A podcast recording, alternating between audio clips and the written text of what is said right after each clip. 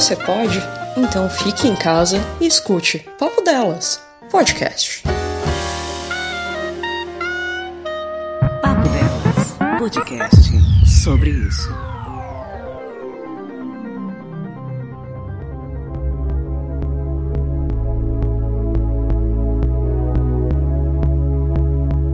Olá, ouvintes do Papo Delas, tudo bem? Quem está falando aqui é Magno Nunes, sou coordenador da Rádio Bradesco Seguros e também locutor do São Paulo Futebol Clube. Olha, a quarentena para a gente que trabalha com a voz é uma questão um pouquinho mais complicada, porque a gente precisa de muito silêncio, precisa de uma qualidade aí no áudio para poder entregar aí as demandas, e nem sempre dentro de casa a gente consegue levar essa rotina aí 100% do tempo. Por exemplo, agora é um momento de paz, mas na rua tá passando carro, é, a geladeira faz barulho, o computador faz barulho, então às vezes isso pode influenciar também na qualidade do áudio. O que, que eu faço para poder minimizar um pouco esses problemas? Eu uso o meu querido cobertor. Como assim cobertor? Faço o seguinte: quando eu preciso fazer uma gravação que necessita de uma qualidade de áudio um pouco maior, eu vou num, num cantinho do guarda-roupa, isso mesmo, do guarda-roupa, coloco o cobertor por cima da porta e aí eu crio um isolamento. Isso faz com que o volume da voz não se propague, né?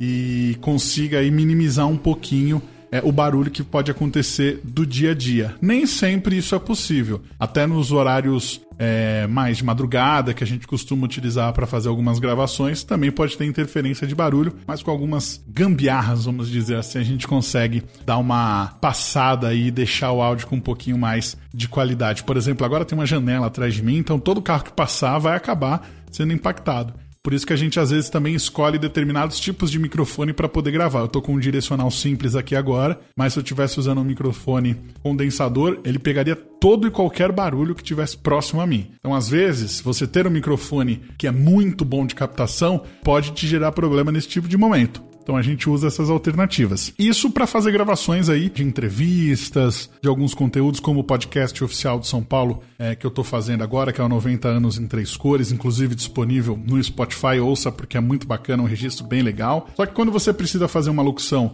comercial, aí que a coisa pega. Aí você precisa realmente ter uma qualidade de um áudio muito maior e precisa tomar cuidados para poder fazer é, essa gravação com o máximo de silêncio possível e aí sim utilizando esses artifícios que eu comentei, como aí usar um cobertor. Tem gente que faz até uma cabine de gravação com uma caixa. É, pois é, pega uma caixa, coloca literalmente na cabeça e consegue ali gravar para poder é, suprimir um pouco a ambiência que acaba puxando aí com os microfones. É, no caso do trabalho como locutor esportivo, né, fazendo os jogos do São Paulo na SPFC TV, aí não tem jeito, não tem como fazer, até porque também não tem futebol. Então a gente fica aí de stand-by, produzindo apenas conteúdos é, frios, vamos dizer assim, né? Para poder alimentar aí o, as plataformas do São Paulo, tanto no Spotify quanto alguns trabalhos aí relacionados à TV também. E aí a gente consegue entregar um trabalho de, de qualidade, né? É, eu vejo bastante que vários amigos têm produzido aí podcasts, inclusive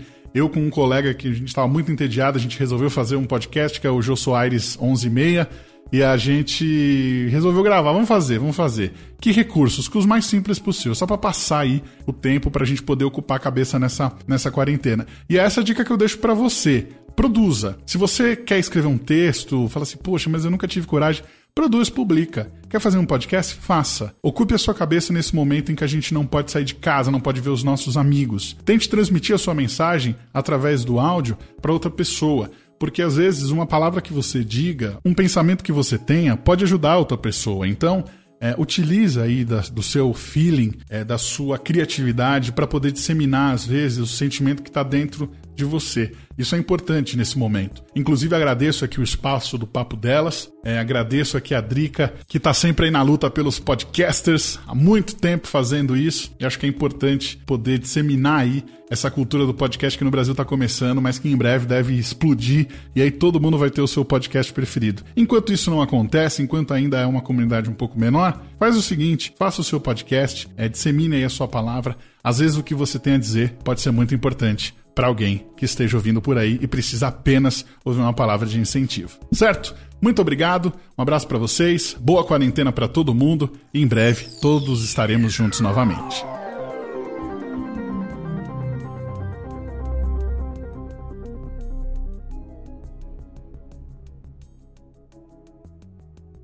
Você ouviu Papo Delas, podcast sobre isso.